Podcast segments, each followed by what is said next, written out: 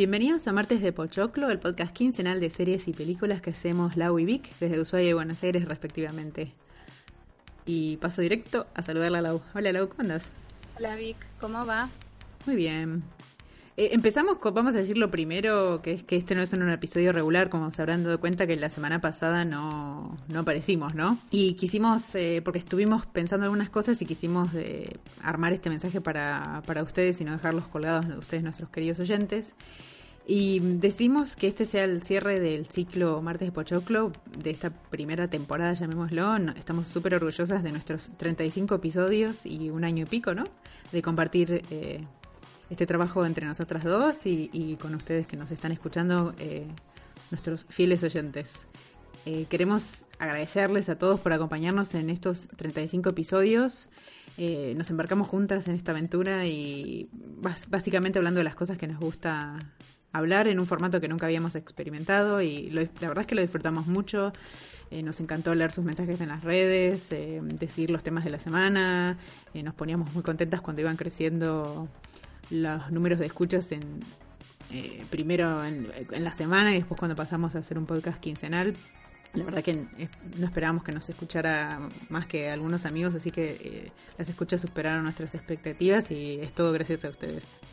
Sí, la verdad es que en el tiempo que transcurrió entre que empezamos y hasta este último episodio que grabamos, nuestras vidas cambiaron bastante. Es increíble, la verdad, todo lo que puede pasar en un año. Y bueno, pensamos que es tiempo de despedirnos del podcast y cerrar esta temporada. No, no es fácil sostener un trabajo de calidad para ustedes que nos están escuchando semana a semana o quincena a quincena, y menos cuando la única atracción, digamos, es nuestra suma de esfuerzos de dos pibas en nuestros torbellinos de vidas treintañeras. Eh, no sabemos si este adiós eh, será para siempre, tal vez en algún, algún día, en algún momento hagamos la temporada 2 o haya una nueva reencarnación de Martes de Pochoclo. Nos cuesta despedirnos, pero sabemos que es tiempo de hacerlo. Vamos a extrañar el encuentro semanal, quincenal, las puteadas por los ladridos de perros en el background, las complicidades con los oyentes, y bueno, sobre todo hacer esto que es lo que más nos gusta. En fin, para no caer en recurrir a los carilinas y demás poniéndonos sensibleras, queremos decirles que ha sido un gusto y que deseamos que sus vidas siempre encuentren alegría en las pantallas grande y chica y una buena dosis de pochoclo para acompañar. Así que les dejamos un saludito. Bye bye. Chao, chao. Good night, ladies. Ladies, good night. It's time to say goodbye. Let me tell you now. Good night, ladies. Ladies, good night. It's time to say goodbye.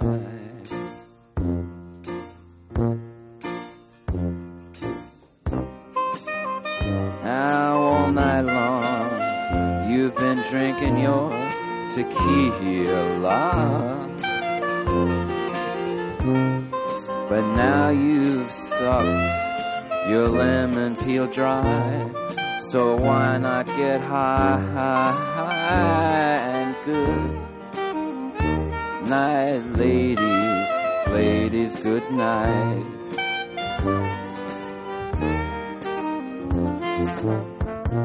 Good night, ladies. All ladies, good night. It's time to say goodbye. Good night, sweet ladies. Ah, ladies, good night. It's time to say goodbye. Bye.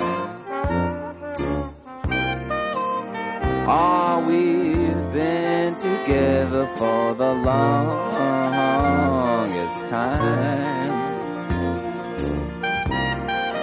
But now it's time to get high.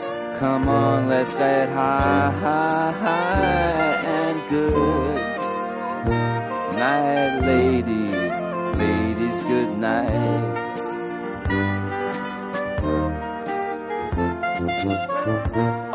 I'm still missing my other half. Oh, it must be something I did in the past. Don't it just make you wanna laugh? It's a lonely Saturday night. Oh, nobody calls me on the telephone. I put another record on my stereo.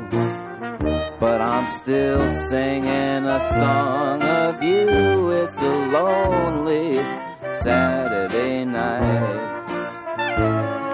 Now, if I was an actor or a dancer who was glamorous, then you know an amorous life would soon be mine. But now the tinsel light of star break is all that's left to applaud my heartbreak. And at 11 o'clock I watch the network news. Oh, whoa, whoa. Something tells me that you're really gone. You said we could be friends, but that's not what I want. Ah, anyway, my TV dinner's almost done. It's a lonely Saturday night. I mean to tell you, it's a lonely Saturday night. One more once, it's a lonely Saturday night.